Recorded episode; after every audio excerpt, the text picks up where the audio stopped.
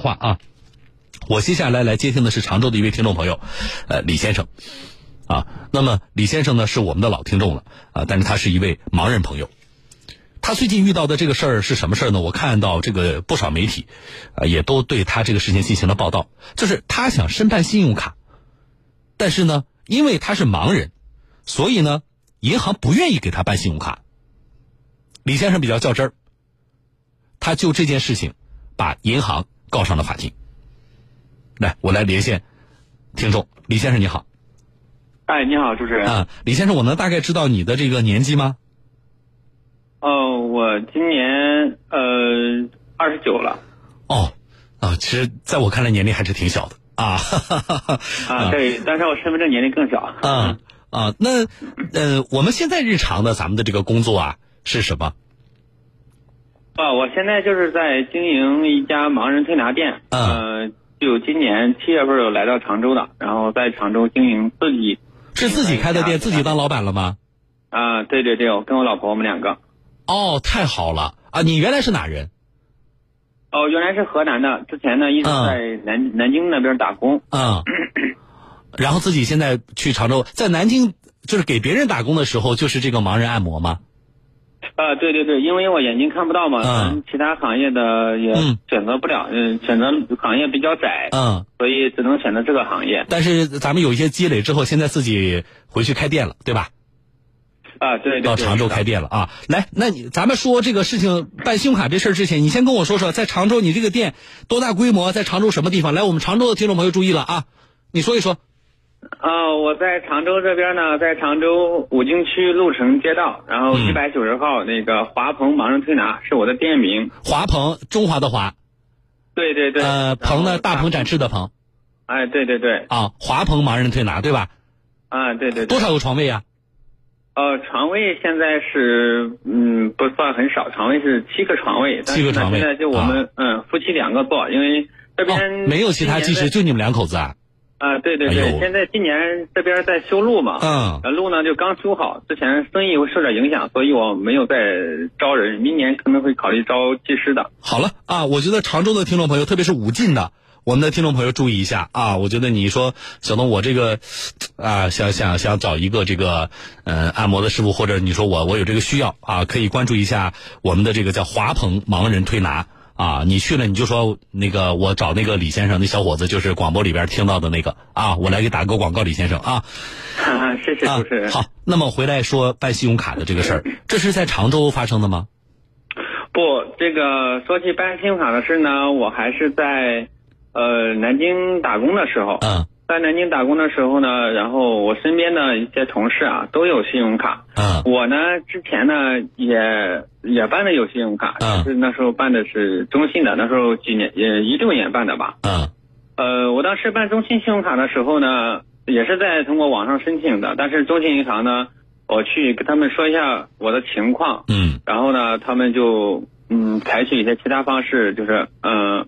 按指纹呐，嗯，然后拿着我手书写呀，就是工作人员帮助您做这些，对吧？哎，对对对，然后那就是办下来了。一个视频，啊，对，他做一个视频的录像，嗯，然后就这个卡就顺利的激活了，嗯，但是呢，因为这个卡额度有点低，嗯，当时就给我下了两两千块钱，嗯嗯，我在日常消费当中觉得少了点够用，啊，对对对，嗯，那重新我们决定再申办一张信用卡是哪家银行？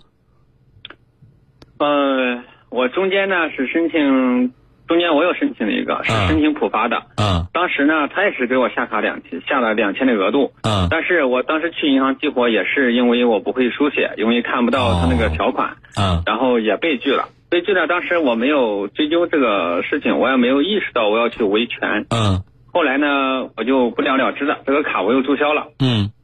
注销之后呢，我在工作当中，呃，我同事好多都有信用，好有好多信用卡都是额度，而且还不低的。然后我于是呢，我又申请一个广发的。啊，呃，申请广发呢，我当时通过电话客服申请的，申请下来之后，卡也寄寄送到我手里边了，我也收到这个卡了。然后我就去了广发银行的网点，因为当时我也意识到了，因为之前毕竟有过这样的案例嘛。嗯嗯。然后我就意识到了，我一到那边啊。给我这个，呃，激活的可能性不大，毕竟是盲人，他会以这个理由来拒绝我。嗯。然后我于是就拿住我的一些手机啊，还有我的录音笔啊，嗯，当着我把他我们和我和工作人员的这个呃谈话录音。呃，给他录下来了。这个过程我们不说，就是我们长话短说。广发银行这次申办了卡拿到之后去激活，仍然是因为你有视力障碍，所以被拒了。哎，对对对，是这样吗？又被拒了。但是，因为就是说，银行有没有明确的说说为什么？嗯，因为您有视力障碍，然后我们就不能够帮您激活这张银行卡呢？因为他说是我不能写字，不能阅读它上面条款。嗯。不能进行签名。那你说我曾经办过，刚才说中信的，对吧？第一张卡。对。你说那这一系列过程全是在工作人员的呃指导帮助下，并且有视频的这个录像为证，对吧？经过了这样的一个验证的过程啊，并且留有证据，然后其实是能够帮助我完成这个验证的这个程序的。那你说你们能不能这样做呢？你有提出来吗？呃，提出来，我能想到的。就是能想到的各种各样的处理的办法，我都给他说了，但是人家就一个，呃，一句话说，呃，每家银行有每家银行的规定，呃，你们盲人用卡就会嗯存在一些安全风险。嗯，好，那我回我回头来，我回头来说你自己啊，咱们从自己身自身的这个情况来说，您觉得我我因为有视力方面的这一些障碍啊，那么我们在使用信用卡的时候，是否真的存在？刚才我们银行工作人员所担忧的这些情况呢？呃，不可能，因为呃，我们用手机呢都会用一些读屏软件，嗯，然后我们进行一个消费的时候，都会就是读屏软件都完全可以给我读出来的。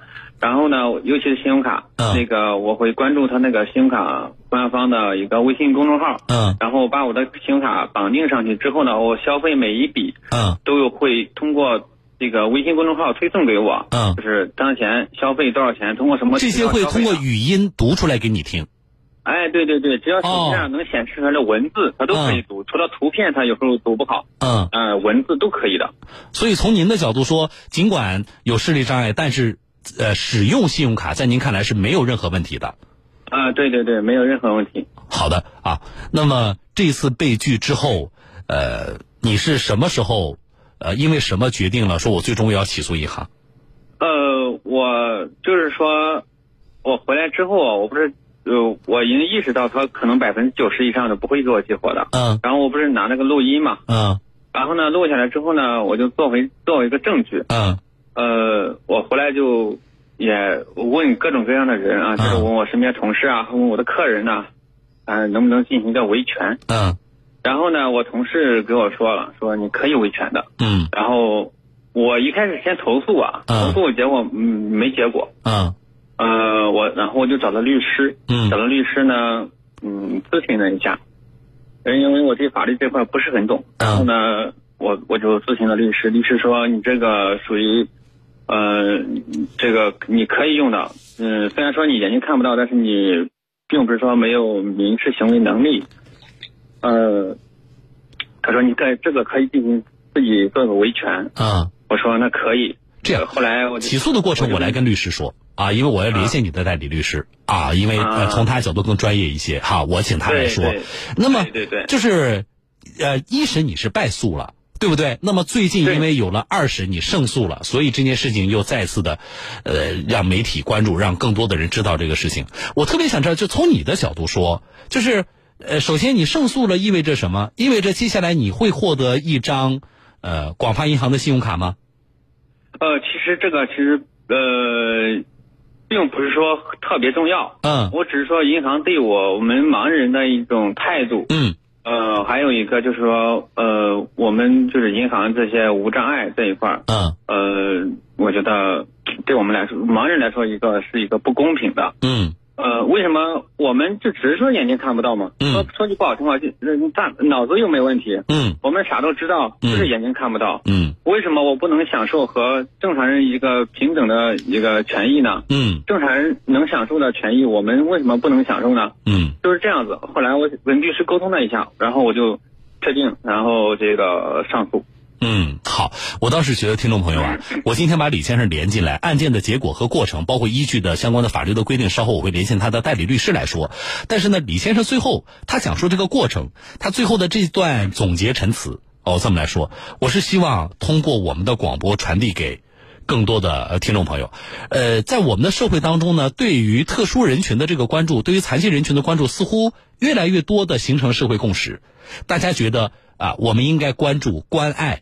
应该去帮助啊这些，比如说残障朋友，同时大家越来越觉得，我们对他最好的关爱是什么呢？我们给予他平等的对待，就是我们作为一个健全人士啊，我们应该享受到的相关的啊这个呃一些权益。那么我们也希望平等的啊，让我们一些比如说残障朋友也能够享受得到。啊，你平等的对待他们，觉得这才是对他们最大的尊重。我觉得这些啊，都在有越多的、越来越多的人意识到，也也渐渐的形成了一种社会共识。可是，我们形成的这样的这些意识啊，或者我把它称为一种观念上的进步，那么落实到，比如说像盲人朋友他现实的生活当中，真的就能够解决他现实遇到的困难吗？在公共服务领域，包括像银行这样的相关的机构，真的有平等的对待我们这些特殊的人群，或者说盲人朋友有吗？所以，我觉得今天这个事情啊，就跟呃李先生最后自己的这段这个总结陈词是一样的。我们关注的点在哪里？不仅是说到底李先生是否能够拿到广发银行的这张信用卡。更重要的就是，如果在合法的情况下，那么他合法的权益是不是能够得到维护？今天他打了这场官司，过程并不那么容易。那么在李先生之后，是不是不会再出现盲人朋友正常的途径申办信用卡被拒呢？我觉得这。是更重要的意义，所以李先生，我要说一句，我觉得也要谢谢你，啊，因为我们可能在你的这个案件之前，可能有更很多的人没有关注到，哦，原来盲人朋友如果想申办信用卡的话，原来可能还面临的情况跟我们不一样。那么通过这个案件，我们知道在这个领域存在的情况，同时我们也知道，啊，稍后我来跟律师说，在我们国家，那法律到底是怎么规定的？法院为什么最终还是判你胜诉了？我觉得是非常好的，要向全社会来普及这方面的这个知识。我们更希望有更多的，不仅是银行机构，其他的公共服务机构能够做得更好。啊，如果你认为我现行的，我银行在信用卡的发卡和使用的这个审核的过程当中，可能不适用于盲人朋友，啊，那么我们现在倡导的这个无障碍设施的建设，我觉得包括服务，不仅仅是说啊铺两块盲道砖。我就是无障碍设施了，更重要的就是你这个无障碍啊，你要体现在你的服务里边。那么，你是不是能够有针对于盲人群体推出特殊的服务？这些其实是给我们公共领域的这些相关的服务机构提出更高的要求啊。好了，我要感谢李先生你发起的这次的诉讼，我接下来来连线你的律师，好不好？我觉得要让大家知道整个的就是我们法律到底是怎么规定的。我希望你生意兴隆，好不好？嗯，好的，好的，谢谢主持人。啊，我这个劲儿啊，就是这种韧劲儿，维护合法权益的这个意识，我们还是要保持下去啊。我希望在接下来的生活里边啊，一切能够顺利啊。然后呢，你跟我保持联系，好不好？如果呃，比如说我们遇到了生活当中其他的难处啊啊，你跟我说说啊。如果我帮不上，我就问问咱们收音机前听众朋友能不能帮得上，好不好？嗯，好的，好的，谢谢主持人。好好，你跟我保持联系啊。嗯，哎，好了，好好，再见。来，听众朋友。我接下来来连线的是，呃，李先生的代理律师啊，北京伟恒南京律师事务所的封鼎律师啊，封律师你好。哎，你好，主持人你好。封律师，他一审是败诉的，对吧？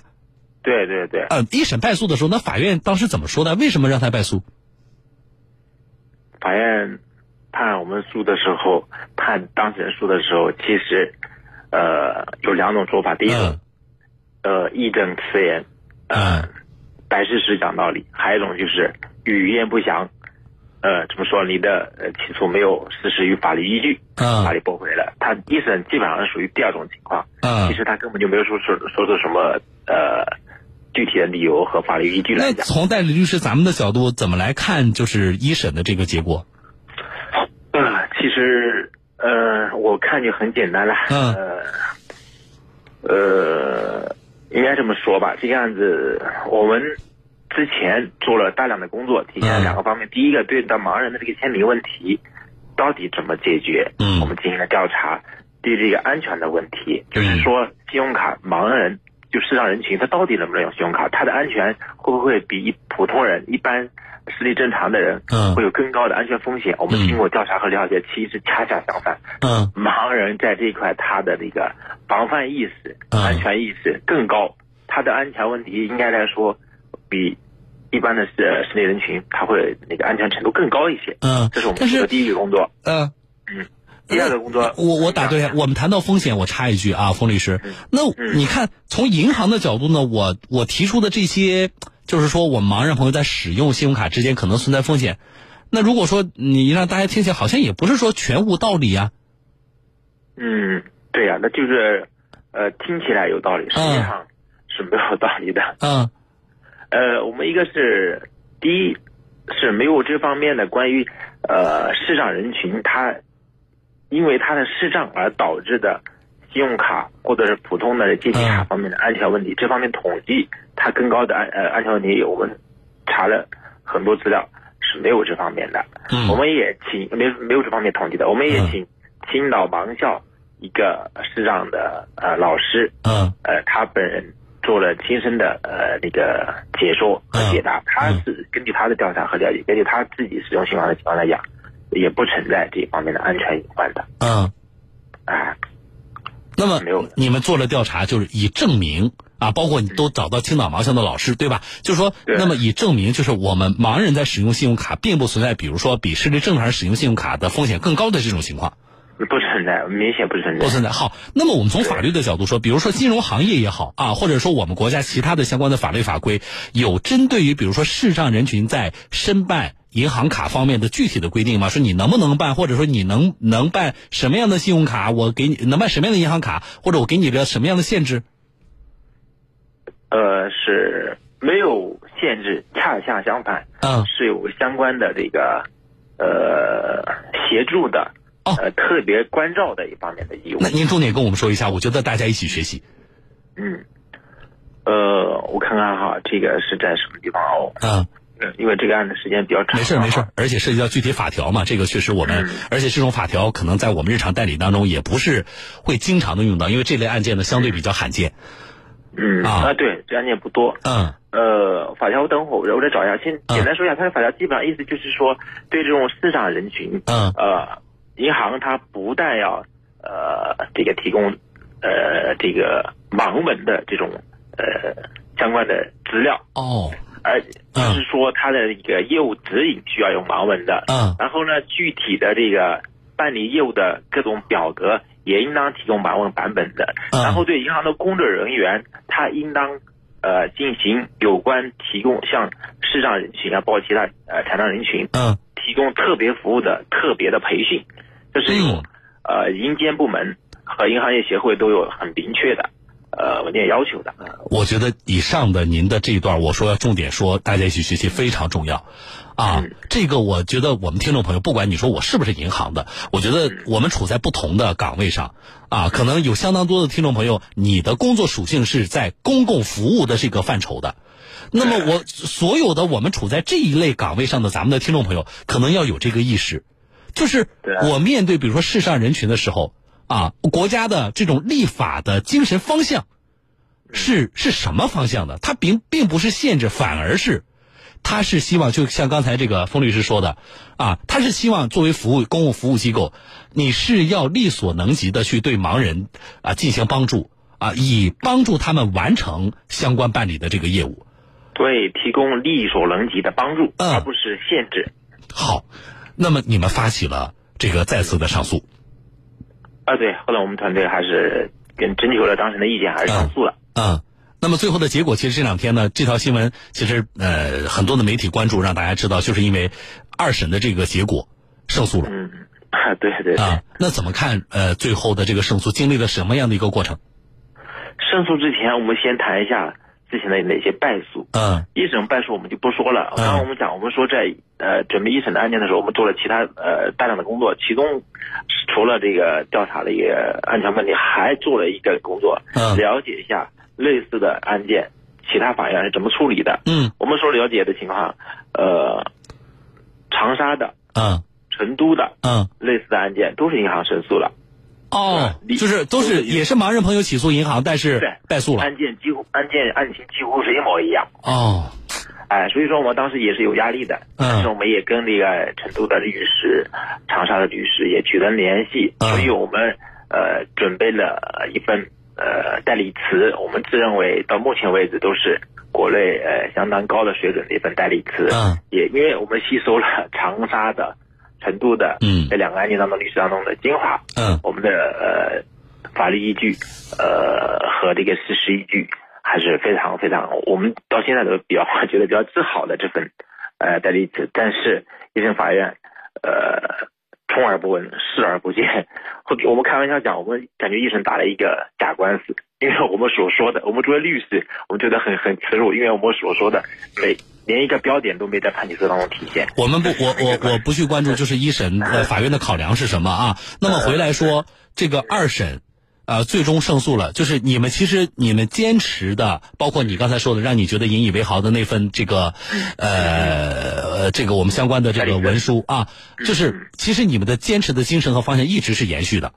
对对对。啊，然后到二审，嗯，对。啊，最后胜诉，呃，我我倒是觉得你说那个。就是那个对比，就是长沙、成都相关的这种案例啊，其实都是败诉了。我我们从律师的啊呃这个身份、这个角色啊，您怎么来看？就是我们这次胜诉的这个价值？胜诉应该来说，呃，敲开了这条歧视大门，被我们已经这个这个呃封闭的大门。您认为是歧视？推啊，对这个被我们推开了一个一条缝。嗯，相信来说，这个案子的示范意义，我想应该来说非常大的。嗯，对以后的成视障人群的朋友来讲，甚至对一些我们司法机关来也好，包括这个银行业来讲的话，都是一个重大的启示。嗯，我想对银行部门来讲，它应该来说会对它的相关的这个服务政策，嗯，呃，进行一个调整。